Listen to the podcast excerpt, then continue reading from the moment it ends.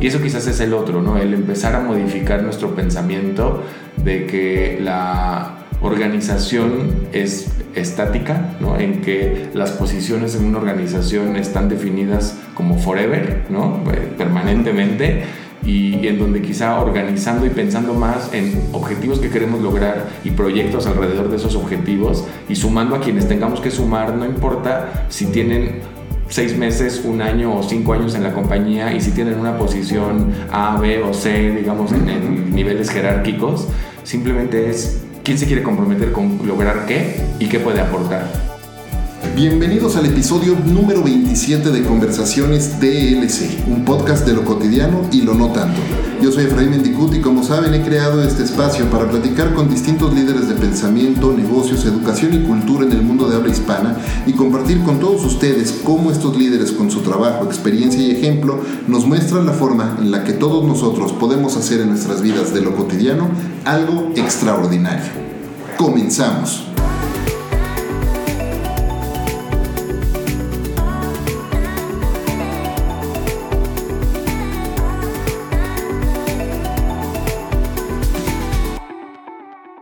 No debe haber términos más mal usados en la industria de la mercadotecnia que términos como analytics, data, insights o estrategia. Cientos de profesionales con la mejor de las intenciones los usan todos los días, pero a veces la intención no lo es todo. Con más de 35 años de experiencia acumulada entre mis dos invitados, estos dos invitados se han destacado por su trabajo ayudando a decenas de organizaciones a tener claro el qué, el cómo, el cuándo y hasta el dónde del desarrollo de estrategias de marketing y comunicación digital. Y aunque no vamos a hablar mucho de esto, sin duda van a poder compartirnos cuál ha sido su camino y las lecciones que han aprendido para llegar hasta donde lo han hecho hoy. Primero, vicepresidente de expansión internacional de Abaco México, Mónica Elías y el fundador y CEO de Abaco, mi querido amigo Ebert Hernández. Mon Ebert, muchas gracias por acompañarme hoy aquí en Conversaciones DLC y gracias por recibirme aquí en sus oficinas. Gracias, Efra. Gracias por estar acá. Bienvenido y por invitarnos. Muchas gracias, muchas gracias. Estamos muy contentos de estar y de formar parte también de este proyecto que tienes, este proyecto personal tan bonito. Encantado de platicar con ustedes. Siempre les he tenido muchísimo aprecio, muchísima admiración con todo el trabajo que han estado haciendo durante años. De hecho, me acuerdo hace muchos años, y, a lo mejor tú no te sabes esta anécdota, Mani, pero me acuerdo hace muchos años cuando un amigo en común que tenemos los tres, Enrique Quevedo, eh, me dijo cuando trabajábamos para, para Google, me dijo, oye, quiero que conozcas a un amigo de la universidad o un conocido de la universidad o de la escuela que está en una agencia de marketing digital y que quieren hacer eh, algo con Google AdWords.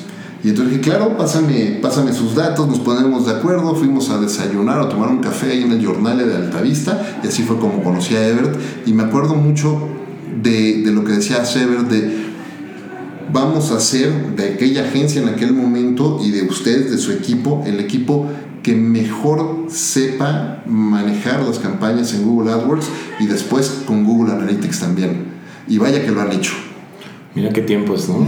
Ya tiene cuántos años que nos conocemos y ha sido una, una pues creo que una relación y una amistad, ¿no? También tan, tan fructífera, ¿no? Y, viendo hacia atrás, eh, justo, ¿no? Eh, yo también recuerdo muy, muy bien esa vez que nos conocimos y uno de los conceptos que más nos, como que creo que nos alinearon en, cosas que nos interesan o algo que era importante para nosotros y en común es que justo eh, cuando tienes un objetivo y mides, es mucho más fácil saber si llegaste que si no lo mides. Totalmente, totalmente. Y así empezamos esa, esa amistad hace ya 11 años por lo menos de, de, eso, debe haber sido 2008, 2009, 2008, seguramente. Pero bueno, ¿qué les parece si, como con todos nuestros invitados, nos vamos hacia el principio y, y, nos platican los dos un poco de cómo comenzaron y cuál ha sido el camino que han recorrido para, para llegar hasta aquí? Porque además la suya es una historia peculiar, porque llevan juntos trabajando muchísimos años, no en Abaco, sino en otros, en otros lugares también. Así que, ¿por qué no nos platican un poco de eso, cómo empezaron y, y luego cómo fueron llegando acá? Pues sí, en efecto ya tiene un buen rato. Eh, yo conocí a Ebert, yo creo que hace más de 10, 12 años. prácticamente toda mi carrera profesional eh, he estado trabajando con él. Eh, yo estudié mercadotecnia y cuando empecé a buscar trabajo, casualmente acabé en un lugar enfocado en digital, ¿no? Donde yo no tenía idea de qué era, ¿no? Cómo, cómo se llevaban ese tipo de proyectos, cómo se vendían y la verdad fue sorprendente para mí el ver que podríamos llegar a un nivel, hablando en ese entonces, eh, a un nivel de medición en el que no, no, se pensaba en la mercadotecnia tradicional, ¿no? Entonces me pareció algo muy retador. Eh, trabajé ahí en diferentes áreas y una de las áreas en las que trabajé fue con Ebert, eh, que fue mi jefe directo y me puso retos duros porque uno de los clientes en esa etapa está, era un cliente regional, ¿no? Nos decía como, estoy pensando si me voy a trabajar con alguien más y me cayó el paquetón, ¿no? De, de voltear la tortilla, este, tenerlos contentos y a partir de eso eh, Ebert me invitó a formar parte de un proyecto relacionado a lo que ahora comentas de queremos ser ¿no? la empresa que hace súper bien campañas publicitarias y la primera empresa en México que se certifica en Google Analytics, ¿no? Eh, en, ese, en esa época fuimos la primera, ¿no? Entonces era de estudiar día tras noche, eh, atender a los clientes, eh, entrar a proyectos que antes pues no habíamos hecho, ¿no? Entonces fuimos los primeritos en aprender, éramos la verdad muy ñoños y nos quedábamos horas y horas estudiando, muy pegados a los clientes hicimos la certificación. Me acuerdo que cuando fuimos eh, en Google ah, estaban todavía en, oficinas que rentaban, ¿no? Eh, ahí con el rock en, en, un rebus justo. Este, llegamos y era de, bueno, pues ahora van a hacer la certificación, íbamos Ebert, otro compañero y yo, y literal fue en un papel, ¿no? Este, pongan acá sus respuestas y a mí me sorprendía cómo ¿cómo venimos a Google y vamos a hacer el examen en una hoja de papel? Y así fue, ¿no? Entonces rebotábamos, al final nos fue bien, pasamos, la verdad, nos pusimos súper felices. Y de ahí seguimos haciendo proyectos, ¿no? Eh, creciendo en la parte de analytics. Eh, entonces ya después los caminos nos separan, ¿no? Y, y, yo me voy a trabajar a otro lugar y Ever decide abrir Abaco. Te fuiste un tiempo del lado del cliente. me fui, sí, y de hecho cuando Ever también me invita a abrir Abaco, ¿no? Yo le digo, es que, ¿sabes qué? Tengo que vivir el lado del cliente. Tengo que entender cómo se come eso y también decidir qué es lo que, pues lo que me gusta, lo que me apasiona y hacia dónde me quiero mover. Y él, la verdad, siempre me apoyó y me dijo, dale, ¿no? Qué, importante lo que acabas de decir de darte el tiempo y la oportunidad de aprender otros lados y otras facetas y de descubrir qué es lo que te gusta, qué es lo que te apasiona, qué es lo que realmente te mueve, porque es muy chistoso y ahorita fuera de micrófonos hablábamos de, de lo que estudiamos en nuestras carreras profesionales en la universidad y es, nunca ha dejado de sorprenderme cómo se espera que una persona decida qué es lo que le gusta y a lo que se va a dedicar el resto de su vida a los 18 años cuando entras a, entras a la universidad, o algunos que entran todavía más chicos, ¿no? 17 años y ¿cómo puede saber una persona de 18 años qué es lo que va a querer hacer, ¿no? y cuál su pasión para el resto de la, de la vida? Cuando realmente hay gente que sigue aprendiendo y descubriéndose y aprendiendo nuevas pasiones a los 40, a los 50, a los 60 y, y, más, ¿no? A los 90 años, ¿por qué no? Y entonces e, es súper interesante, qué bueno que te diste ese espacio y qué bueno que has apoyado en ese proceso, ¿no? Y tú también fuiste descubriendo otra, o, ciertas pasiones, ciertos intereses, porque tú como yo, decíamos, eres comunicólogo, estudiaste comunicación y después... Sí, yo estuve nueve años del lado más del lado del anunciante. Me tocó ser quizás de los primeros anunciantes online del país, porque pues no había, no había mucho y, teníamos creo que tuve la fortuna de, estar cerca de proyectos que salieron eh, online, desde, pues desde, desde los inicios, digamos, de que, de que empezaba a haber este cambio de proyectos editoriales en este caso, específicamente Grupo Reforma, que cuando lanzaron su primera versión, creo que la beta, la versión beta de, de reforma.com, me tocó estar muy cerca afortunadamente, ¿no? Con ellos, porque yo trabajaba en, en el TEC de Monterrey. Y desde ahí, pues sí, justo empecé a descubrir nuevas oportunidades, empecé a también imaginar cómo podría eh, aprovechar los recursos de, ¿no? del mundo digital para cumplir objetivos de negocio, porque yo estaba en un área pues, de, marketing y que la responsabilidad que tenía pues justo era eh, la parte de media, de contratación de medios. Entonces siempre me, me llamó mucho la atención precisamente que en las plataformas digitales se podía medir de una manera diferente y yo tenía mucho, mucha curiosidad de qué pasaba con esta inversión publicitaria, que podía ser grande, pequeña, como sea, pero qué pasaba con, esta, con este estímulo publicitario que estábamos poniendo online para atraer candidatos que quisieran estudiar eh, en el TEC de Monterrey, en el campus de la Ciudad de México.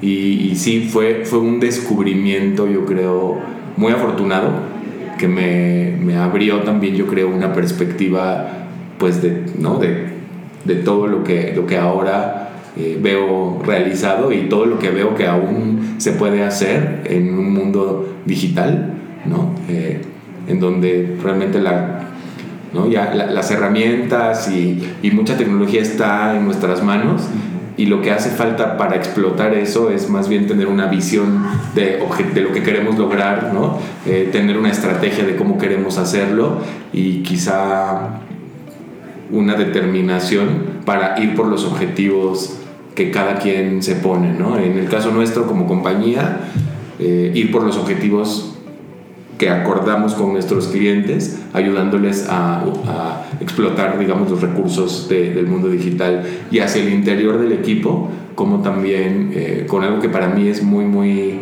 muy mío, ¿no? Muy de, de mi forma de ser, como eh, hacemos de una organización una, algo que yo menciono ¿no? muy constantemente, que es cómo hacemos una organización una familia por elección, ¿no? que, que es algo que para mí es, es fundamental, ¿no? y, y quizá también es uno de esos rasgos de la relación ¿no? de crecimiento que hemos tenido eh, Mo y yo ¿no? desde, desde siempre. ¿no? no somos familia porque no nacimos siendo familia, pero nos elegimos como familia.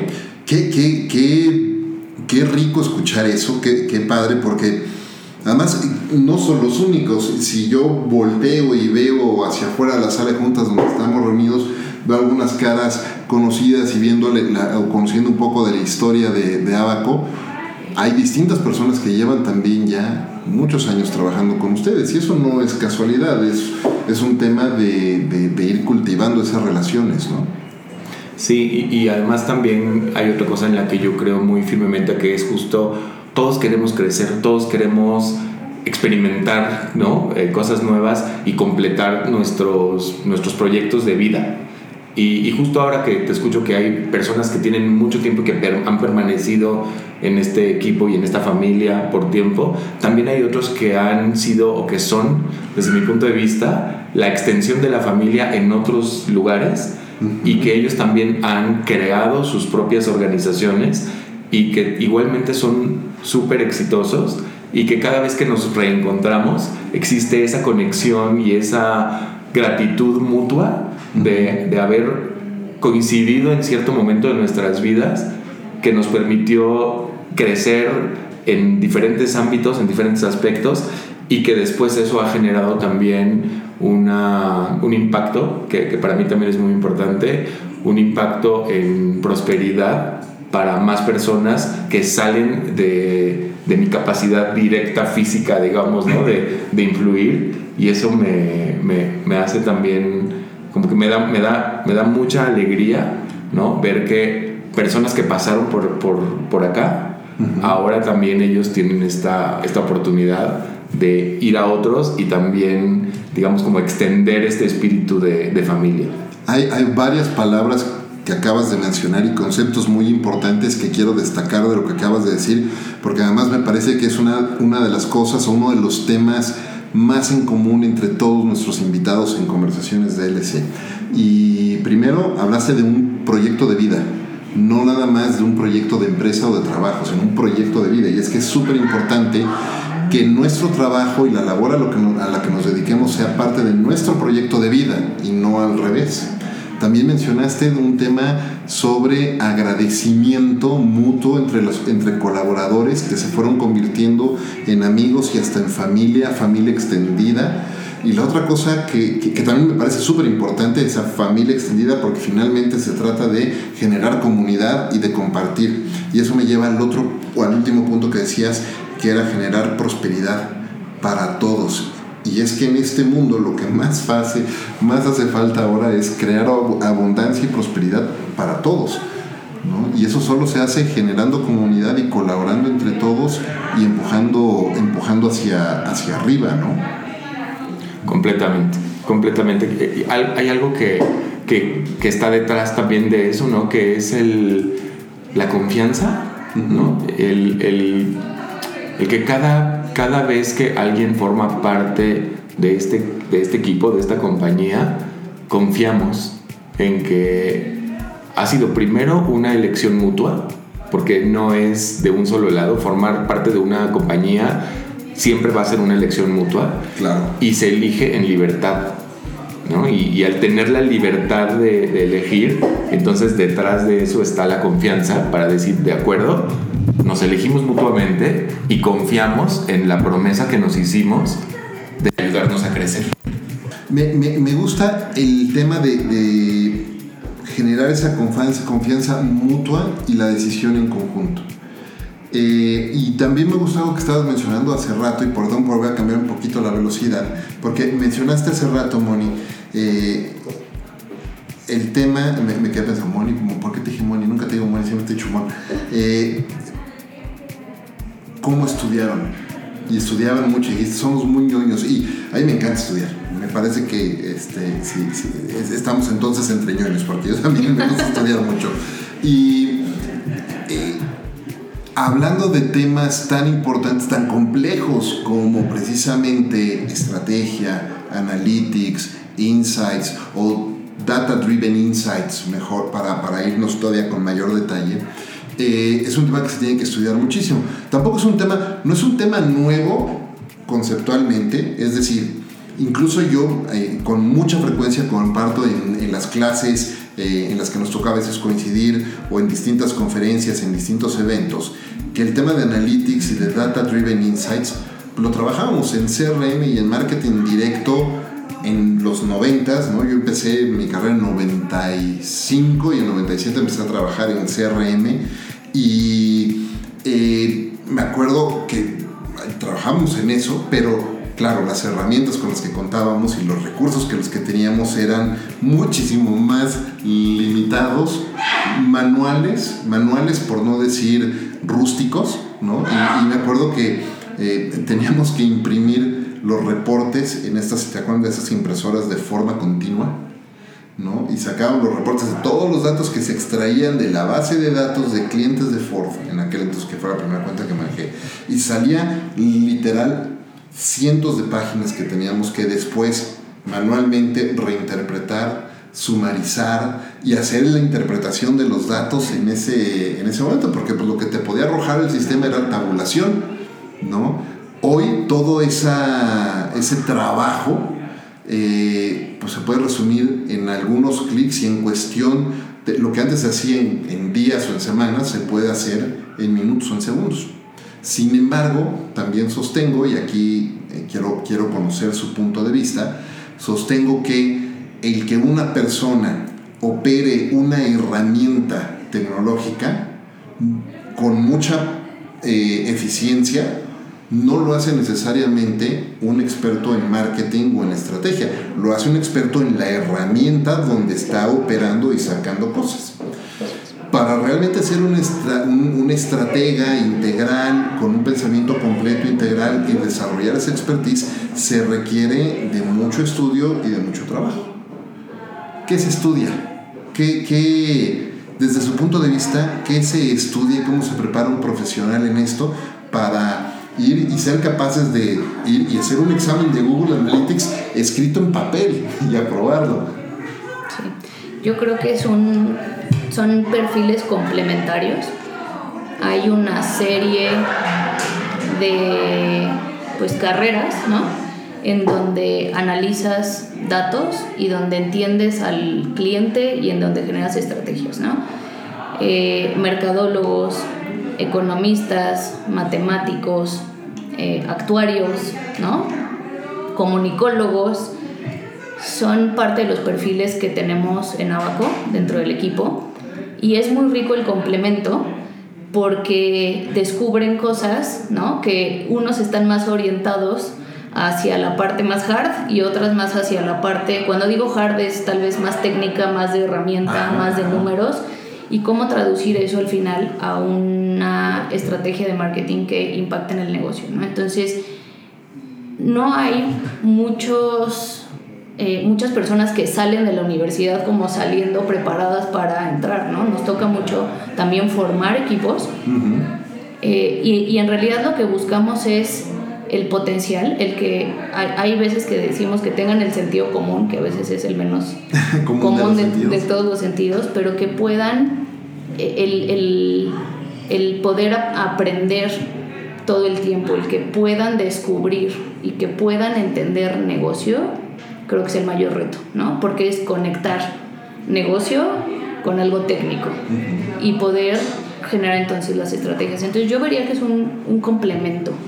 Ahora, mencionabas ahorita, y, y ahorita Everett decía, eh, muchas veces les toca formar a la gente y formar a su equipo porque egresan de la universidad y no necesariamente, independientemente de la carrera, actuaría, ingeniería, comunicación, marketing, la que sea, no necesariamente salen con esas competencias o habilidades o conocimientos que se exigen o se, exigen en esta industria y que hay que volverlos a inculcar. ¿Qué hace falta? Tú has estado metido en el mundo académico también desde hace mucho.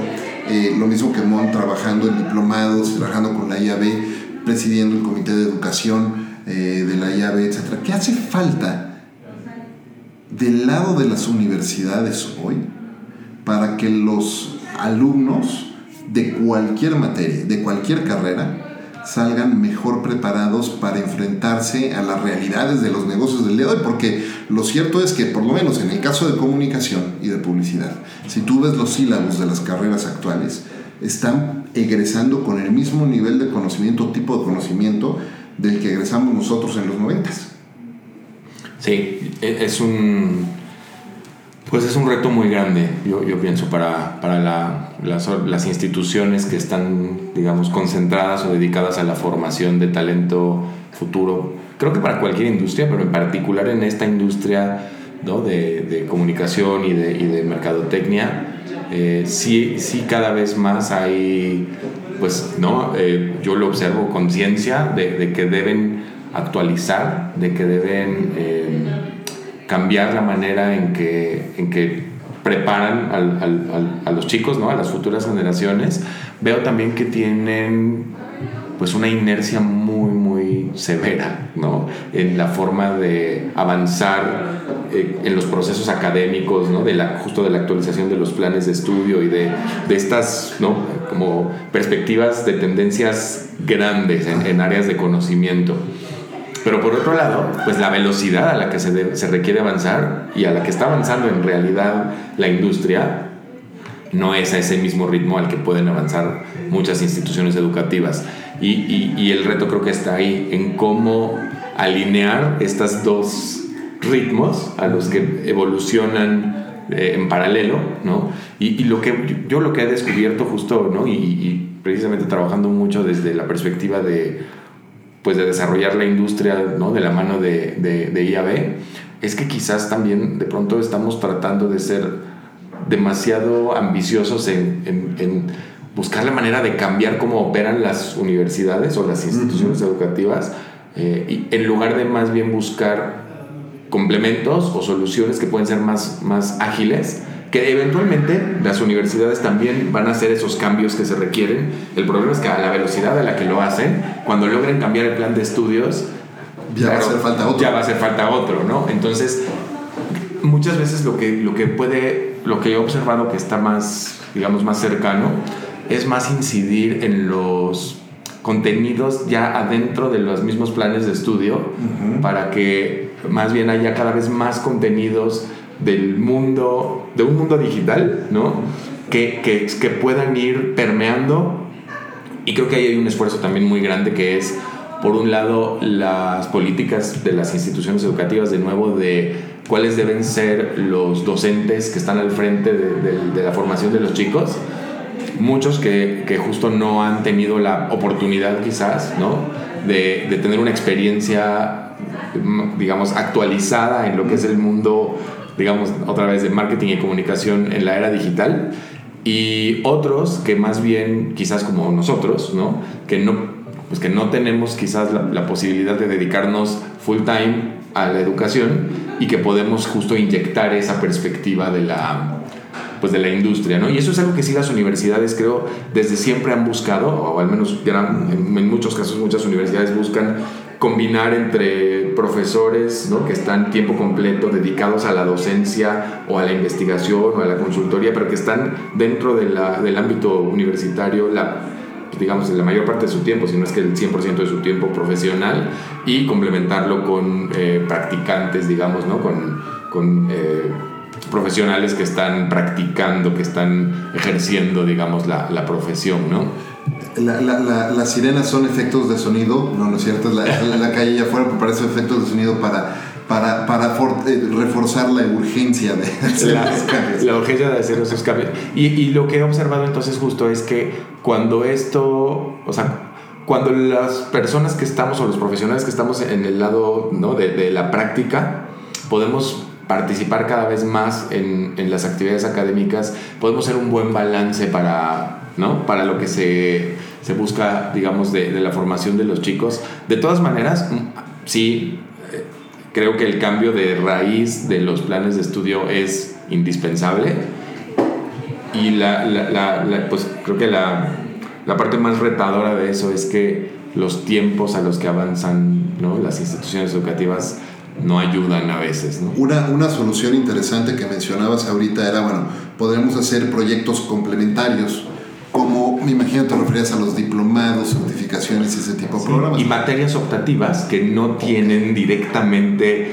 es- ese, ese, esa, ¿sabes? Como esa rigidez de un plan de, estudios ya armado. Ahora, Sí. hablemos de esas materias optativas. Desde su punto de vista, Mon y Ever, ¿cuáles serían esas materias optativas? O en otro, mejor dicho, ¿cuál, ¿cuáles serían las competencias o habilidades que quisiéramos enseñar a estos, a, estos egresados o a la gente que está empezando su, su carrera y también, ¿por qué no?, a los profesionales que ya llevan mucho tiempo haciéndolo y que quieren actualizarse, ¿cuáles son las competencias que deberíamos de estar ayudando a desarrollar? Tendría que ser en el ámbito de hard skills, es decir, la parte muy técnica, o también, como decía Moni hace ratito, el, el sentido común es el menos común de los sentidos y a veces necesitas que haya mucho más sentido común, mucho más capacidad de aprender, eh, que tengan más espacio, más, más intención de, de aprender y de querer. ¿Qué deberíamos de desarrollar en, en estas personas? Pues son las dos. O sea, la parte técnica, o sea, desde el qué es marketing digital, ¿no? Eh, cómo se arma una estrategia de marketing digital. El tema de medición es un must. O sea, no podría haber una estrategia que no te permita comprobar que lograste o no lograste, ¿no? Con resultados de negocio. Desgraciadamente en el mundo digital también ha habido en Latinoamérica eh, pues métricas que están por debajo de la parte de negocio, ¿no? Que al final te hablan de que te traje clics, impresiones, views y deberíamos evolucionar a que lo que inviertes o cualquier esfuerzo sea pagado o no pagado, ¿no? Te genera negocio. Entonces veo que de- desde la- los básicos de marketing digital y el cómo medirlo eh, serían como estas eh, materias optativas, ¿no? Me gusta tu planteamiento, pero déjame retarlo un poquito y- y meter un poquito de polémica, porque estoy, estoy de acuerdo contigo de- en el sentido de todo objetivo que persigamos o toda, toda estrategia y toda táctica, toda acción que, que emprendamos para, para cualquier organización debe de tener o debe de perseguir el impacto positivo en el negocio. Pero no todas son en, en cuanto a una venta de negocio. Y luego, Sí. y, y la parte de lo que puede ser un poco polémica es que este, hasta se rieron de mí allá atrás, no, no es cierto. Este, algo que puede resultar a veces polémico es que muchas veces, eh, y precisamente por este cambio de empujar tanto a hay que empujar el negocio, muchas personas se pueden confundir y pensar que si no generaste una venta o una conversión última, entonces la estrategia no funcionó. Y no es cierto, hay muchas cosas que en un negocio ayudan a, a, seguir desarrollando el negocio y hay ciertos indicadores como salud de marca que no, me, no necesariamente te van a impactar en ventas, pero sí te van a impactar positivamente el negocio y a, y a mediano y a largo plazo. Entonces, cuáles serían o dónde, dónde deberíamos de poner ese foco, porque luego está el otro lado de la moneda, ¿sabes? O hay personas que, que les falta preparación o hay personas que tienen un exceso de preparación. Y quiero ser muy cuidadoso con lo que digo porque no, no, no, este, luego no quiero que me estén escribiendo y reclamando, pero voy a poner un ejemplo. Los famosos MBAs. Hay muchas personas que eh, inmediatamente después de graduarse de la licenciatura toman un MBA. Y entonces a mí el MBA en ese momento, a inicios de una carrera, me parece que puede ser muy positivo como un acelerador de conocimiento, porque lo que haces es que a tus 23 años, 22, 23 años que te estás graduando de la universidad, en dos años obtienes mucho conocimiento técnico que otras personas han acumulado a lo largo de 10, 15, 20, 25 años de carrera o más, entonces es un muy buen acelerador de negocio. Pero el tener ese conocimiento técnico sucede un poco con las plataformas que decíamos hace rato, te hace un gran técnico en esas cosas, en los conceptos, pero entonces no has desarrollado porque tuviste un acelerador de dos años de conocimiento, eh, o sea, metiste 20 años de conocimiento en dos, no tuviste oportunidad de madurar ese conocimiento y esa madurez de conocimiento te la únicamente se da con la experiencia. Con las canas. Ahorita Everett señalaba las canas. Son las canas o la falta de canas y falta de pelo en mi caso. Y, eso es lo que se, va acumulando con, los años y con los growing pains que, mencionábamos hace rato fuera de micrófonos. Y entonces, regreso, ¿qué, qué otras habilidades y competencias deberíamos estar desarrollando allá afuera. Sí, por eso mencionaba al final las dos. O sea, aprender una herramienta o una plataforma al final no es lo que te va a dar el valor, ¿no? De poder llegar a, a, ver este impacto en el negocio, ¿no? Entonces, en la parte más soft, o sea, hay temas de capacidad de, de análisis, eh, entendimiento, suena como obvio, pero entendimiento de, del negocio de los dolores eh, de una compañía, ¿no? ¿Qué, ¿Qué, retos tienen? Y de ahí saldrán N variables, ¿no? O hipótesis o preguntas para poder resolver esa gran pregunta, ¿no? Eh, creo que el entendimiento, el saber cómo analizar y el saber cómo plantear estrategias, que no es tanto aprender una plataforma, son fundamentales para poder hacer crecer al final el negocio. Eh, en, la parte, pues incluso de, habilidades de, comunicación, de negociación, eh, tú hablabas ahorita de, de, los KPIs, ¿no? Que no todo es venta y es muy cierto, o sea, coincido. Hay veces que tenemos retos de retención de clientes, ¿no? Estamos teniendo muchas fugas, hay veces que estamos eh, queriendo mover un stock, un inventario y no sabemos cómo hacerlo, eh, hay veces que necesitamos reducir costos, ¿no? O sea, muchos otros temas de negocio que pueden impactar, eh, que, que, que, para poder llegar a un resultado, pues los datos son magia. Oye, y, y ahorita que mencionabas, y algo que me gustó mucho y quiero destacar es esa, esa habilidad de comunicación y de comprensión, de entendimiento. Y parte de eso es hacer esas preguntas, plantearse esas preguntas, lo que se ahorita. Pues a lo mejor, si el reto es que necesitas retener más clientes y necesitas generar mayor lealtad con tus clientes, eh, el tener la capacidad de comprender y ponerte en los zapatos tanto de las personas al frente del negocio como de sus clientes y encontrar un punto medio, qué importante y qué hacerlo y qué difícil es también lograr y desarrollar esa, esa empatía. Yo creo que los mejores planners estratégicos en esta industria son los que precisamente son capaces de tomar todos esos datos que se generan, ponerse en, en los dos lados de la cancha, ¿no? Y entonces identificar con mucha empatía, desarrollar muchísima empatía para poder entender dónde está el vínculo, ese vínculo entre esas dos situaciones, si fuera un, es un diagrama de Venn, esa intersección entre los circulitos, ¿no? Para, para poder encontrar un camino estratégico para resolver ese problema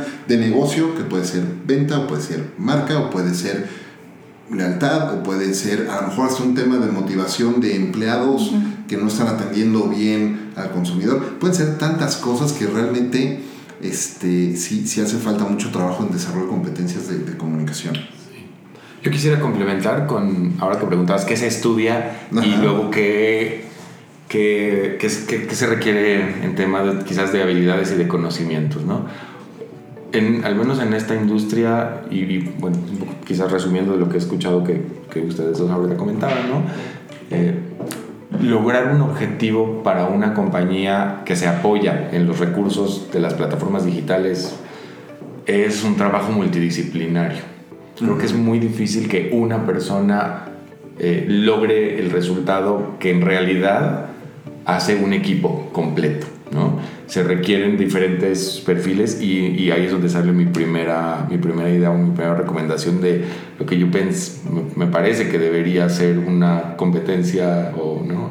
a, a desarrollar en, en cualquier en cualquier persona que quiere participar en una industria como esta, que justamente es este pensamiento de equipo, ¿no? Esta conciencia de que pues no es necesario ser un superhéroe y hacer todo uno solo, sino que más bien hay que buscar que el, en grupo, ¿no? En, en, equipo se logren los resultados, cada quien aportando en lo que es bueno, tanto del lado de conocimiento como del lado de habilidades. Habrá quienes son mejores para comunicación, pero habrá quienes son mejores para analizar, habrá quienes son mejores para desarrollar o armar la lógica o ¿no? Eh, no sé, desarrollar un algoritmo y que a lo mejor su capacidad de entendimiento del negocio del cliente para el que están trabajando pues no es la misma que alguien que tiene esa capacidad de escuchar más de lo que habla, ¿no? Que clave también para entender el negocio del cliente y luego saberlo traducir al que después va a ir a, a súper profundidad en los datos y va a desarrollar algo que adicionalmente requiere una conciencia también ética, porque especialmente ¿no? en, estos mundos profundos del trabajo con los datos y de, y de automatización y de ¿no? inteligencia artificial, pues a veces ¿no? es muy difícil saber si el algoritmo hace lo que, lo que, lo que, dijimos que ahí va a hacer, ¿no?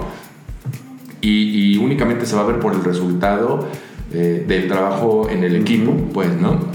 Y lo otro también que me parece que es muy importante es promover mucho el pensamiento innovador, promover mucho la apertura a nuevas ideas, a pensar en cómo hacer las cosas diferente, a aceptar a los demás como son, con lo que tienen, con lo que pueden aportar al equipo o a la, compañía, ¿no? Como, o sea, en, donde sea que estén participando y celebrar también la diversidad. ¿no? Me, parece que esos son eh, igual características, si quieres, para no poner ninguna etiqueta técnica de, ¿no? Características de las personas que pueden sumar muchísimo valor en una industria que se mueve a la velocidad que se mueve nuestra industria eh, y, que, y que facilita, yo creo, mucho el que finalmente los objetivos, de nuevo, ¿no? que, que, se pone un equipo para un proyecto, eh, se cumplan. Y eso quizás es el otro, ¿no? El empezar a modificar nuestro pensamiento de que la organización es estática, ¿no? En que las posiciones en una organización están definidas como forever, ¿no? Eh, permanentemente. Y, en donde quizá organizando y pensando más en objetivos que queremos lograr y proyectos alrededor de esos objetivos y sumando a quienes tengamos que sumar, no importa si tienen seis meses, un año o cinco años en la compañía y si tienen una posición A, B o C, digamos, en, niveles jerárquicos, simplemente es quién se quiere comprometer con lograr qué y qué puede aportar. Y también muy claramente qué no puede aportar. Porque luego también no somos capaces de justo lo que decía, ¿no? Esta parte de aceptar a los demás como son, reconocer la, la necesidad de la multidisciplinariedad y celebrar la diversidad. Y la diversidad no me refiero solamente a la diversidad, lo que se habla mucho, sí, la diversidad es en, o sea, en muchísimas características que tenemos como personas. Creo que hay que saber reconocer y celebrar que todos somos diferentes en diferentes maneras y, que, y que reunir a un equipo que se comprometa con un objetivo y que lleve ese objetivo como un proyecto por un determinado tiempo y una vez que lo logra, escoge otro nuevo reto y así lo va avanzando, creo que eso es algo que hace mucho, mucho falta. Eh, independientemente de que también hay, de nuevo, ¿no? Eh, herramientas o técnicas que pueden ayudar, como, no sé, design thinking, ¿no? Este, o sea, ¿no? métodos ágiles, etcétera. Sí, pero todo eso requiere una configuración diferente en, en, nuestras mentes y yo veo que también en eso hay mucha, mucha oportunidad, no solo del talento futuro, como, sino como mencionabas también hace un momento, del talento actual. Claro, claro. Sabes que uno de los valores que yo más aprecio y celebro de Twitter, mi empleador, es justamente ese Seek diverse perspectives, así, así dice el valor tal cual dentro de, dentro de nuestros valores. ¿no? Busca este, perspectivas diversas de todos lados porque nunca sabes quién va a tener la respuesta al problema que estás enfrentando. Eh, hace algunas semanas grabando un episodio buenísimo con Ofelia Pastrana, justo decía ella este, eso, ¿no? Decía, oye, es que tú no sabes si un músico de cámara hoy tiene la solución a un problema de bioingeniería porque no se están cruzando las disciplinas. Entonces ella hablaba de la transdisciplina, transdisciplinariedad, ¿no? Y entonces estar combinando distintas disciplinas, que es un poco lo que explicabas tú hace rato, ¿no? Como tienen actuarios, si tienen contadores, si tienen comunicólogos, si tienen mercadólogos, si tienen personas de distintos, eh, de distintos eh, eh, orígenes y estudios y profesiones, justo llevando este, al negocio a un lugar en particular. Eso se me hace súper, súper enriquecedor. Déjame cambiar un poco la, velocidad porque el tiempo se pasa rapidísimo y se nos está agotando ya el tiempo de este, de este episodio. Quiero preguntarles, hacerles un par de preguntas más. ¿no? La primera es... Eh, después de todos los años, estábamos hablando mucho de la, importancia de actualizar también a los profesionales que ya tienen experiencia. Después de todos estos años que tienen ustedes dos colaborando entre, eh, entre ustedes y además colaborando con muchísimas personas muy destacadas de esta industria, no nada más en México, pero en América Latina, ¿cuáles dirían cada uno, cuál sería una lección que cada uno ha aprendido y que lo, lo, ponen ahora en práctica y lo toman muy, muy en serio, que han aprendido de alguna de estas personas con las que han colaborado en el tiempo? Varias. Eh. La que más quieran destacar. Para mí, en repetidas ocasiones, he visto de líderes en la industria eh, la capacidad de observar, de escuchar, de no anticiparte. Ever te podrá decir, yo soy muy acelerada, ¿no? Y, parte de los aprendizajes de la vida ha sido ese, ¿no? El, el detenerte a tomar todos los factores que hay alrededor para tomar decisiones y para avanzar en algo, ¿no? Esta parte de observar, de escuchar, es algo que intentamos hacer con el equipo, ¿no? En su crecimiento profesional y personal. Ebert hablaba de proyectos de vida y de verdad ver si esto está sumando, si hay un beneficio para la gente, ¿no? Que le genera prosperidad en, su camino, empezando por nosotros mismos, ¿no? Entonces, para hacer algo con pasión, necesitamos lograr ese match en, en, en, la, en la, del lado personal y del lado profesional. Y en los equipos que he visto productivos, de líderes que arman, que arman equipos y que he visto que tienen muy buenos resultados, es porque tienen un equipo que está comprometido, que ve un beneficio y, ello, y eso se formó a, a raíz de, de, observarlos, de escucharlos y de ver que eso empata con, con lo que buscan. Muy bien, muy bien, me encanta. Observar, escuchar y aprender bien eh, de las personas qué es lo que están buscando, qué es lo que están necesitando. Ebert.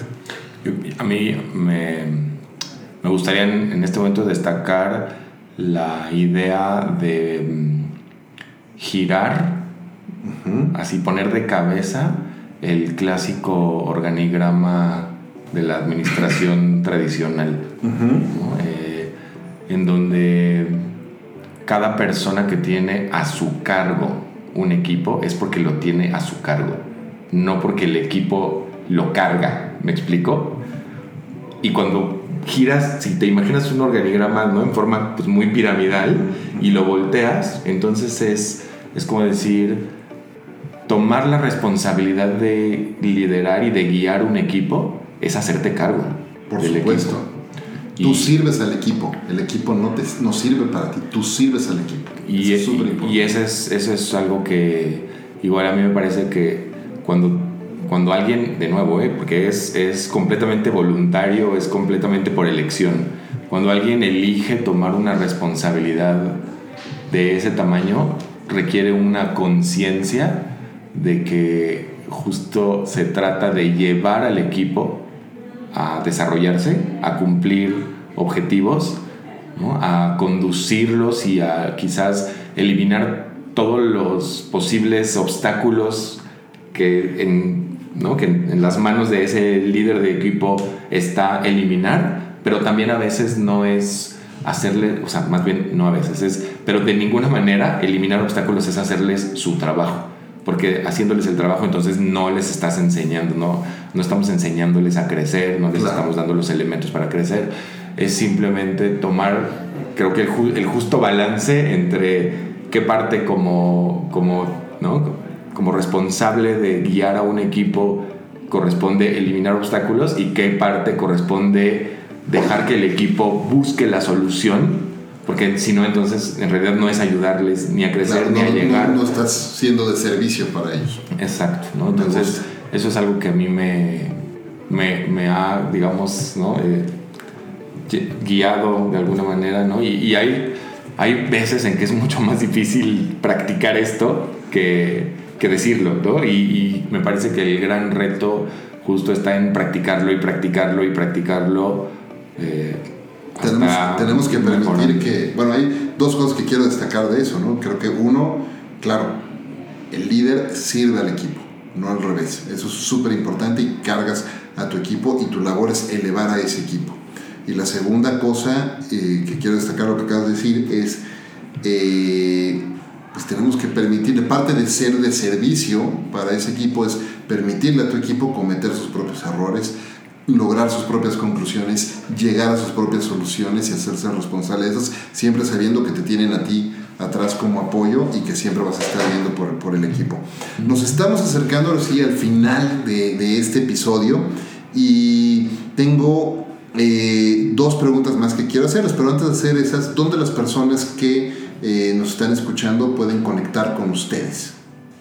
A través de nuestro sitio web, abaco.mx, uh -huh. o a través del mail info.abaco.mx. Muy bien. O nos pueden buscar directamente en Twitter, ¿no? Okay. O en nuestros LinkedIn. O en LinkedIn. Mónica Elías, Ebert Hernández. Perfecto, muy bien. Vamos a poner la, en las notas del, de, de, del, del programa este, esos links para que la gente pueda conectar con ustedes. Hablemos de hábitos y de rutinas.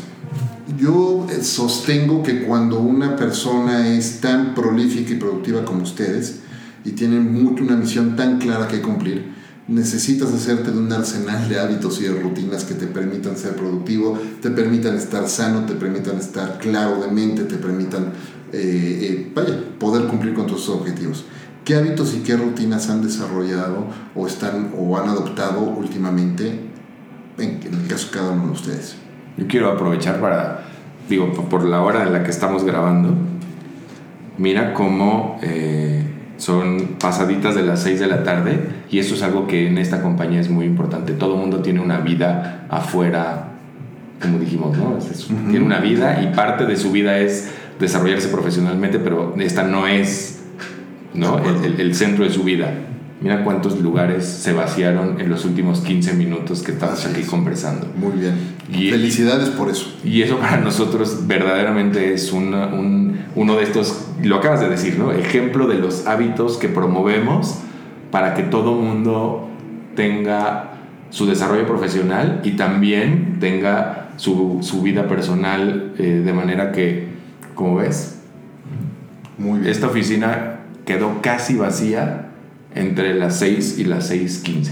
Felicidades por eso. Muy bien, muy bien. Eso me encanta ver. Y creo que eso es algo que hay que seguir siendo ejemplo, eh, no en una organización solo, en el país. Totalmente. ¿no? Hay, muchas veces se han salido estas publicaciones de las horas que se trabaja en un país como este contra las horas que se trabaja en un país como, no sé, ejemplo, Suecia, ¿no? Y eso no es equivalente a productividad. Absolutamente no, para nada, al contrario. Al contrario. Sí, entonces, ¿no? Eh, este es solo uno, un ejemplo, ¿no? el, que, el que nos interesa siempre reconocer que somos una parte de, de, la, de, la, vida de, del equipo, pero que también todo el mundo tiene, pues, ¿no? sus propias intereses y sus propias actividades fuera, del, fuera de su rol laboral y, y, y dar el espacio y organizarnos de manera tal que permita que que se respeten, digamos, los diferentes roles de la vida de una persona es, es fundamental. Me encanta, me encanta, me parece una práctica no solamente buena, indispensable. Mon, en tu caso. Un hábito que nos ha llevado hasta donde estamos tiene que ver o mucho. O que practiques hoy día para estar bien. Laboralmente. ¿Laboral o personalmente? Para mí el, el, la conversación es muy importante, uh -huh. el feedback, ¿no? El, el, estar constantemente preguntando hacia afuera, hacia adentro, ¿no? A, a, mi jefe directo, al de al lado, vamos bien, no vamos bien, o sea, como intentar no mirarnos el ombligo, ¿no? Sino de verdad el cliente está contento, el equipo está contento, eh, mis colegas están contentos, cómo nos ven, eh, pedir retroalimentación eh, igual hacia afuera y adentro, lo estoy haciendo bien, qué puedo mejorar. Y hablo a todos los ámbitos, desde mi pareja, desde el equipo, ¿no? Porque el, creo que uno de los grandes errores es asumir, ¿no? Este, Totalmente. Y, y no dar, volviendo al tema de observar y escuchar, pues no darte cuenta que afuera se están moviendo las cosas y tú estás pensando que todo va bien, ¿no? Me encanta. Hay una nueva que creo que estamos empezando a practicar, que es separar, saber separar entre objetivos y expectativas. Uf, qué importante, qué, qué diferencia tan sutil pero tan importante. Y eso ahorita que te escuché, Mo, que decías de asumir, ¿no? Eh, cuando asumimos, cuando suponemos, eh, en lugar de clarificar, esto es el objetivo, que igual puede ser personal, puede ser profesional, uh -huh. no importa, ¿no? Pero cuando estamos todos de acuerdo en que hay un objetivo a cumplir y borramos las expectativas de yo creí, yo pensé, yo imaginé, yo supuse, yo asumí, eh, entonces las cosas empiezan a, a funcionar eh, mucho mejor. ¿no? no es fácil, no es fácil, es, es igual, es de practicar, practicar, practicar y practicar. Me encanta, me encanta. Never assume. Buenísimo. Inclusive, no sé si te ha, bueno, te ha tocado, supongo, en, ahora también, en, actualmente y en tu vida también de agencia, ¿no? El, la típica frase de vamos a alinear expectativas con el cliente. No, pues ya desde ahí ya. ¿No? No, no, no. Vamos a alinearnos con el objetivo. Claro. Porque si no, el otro lado, que puede ser el cliente, puede ser tu pareja, puede ser alguien de tu equipo, puede ser la persona que justo entró, ¿no? Esta semana a, a, a la compañía puede estar lleno de expectativas y sabes qué? que si no se cumplen, ¿qué sigue de eso? Frustración. La frustración. Totalmente, totalmente, me encanta. Y, y, a veces, y ahora tenemos justo, en estos momentos estamos viviendo un tema así de expectativas no cumplidas en un proyecto, en donde justo lo que nos faltó fue aclarar. Decir, no, nada de expectativas, objetivo, ¿cómo lo vamos a medir? ¿Cuáles van a ser los, ¿no? los resultados clave, digamos, de este objetivo que nos estamos planteando?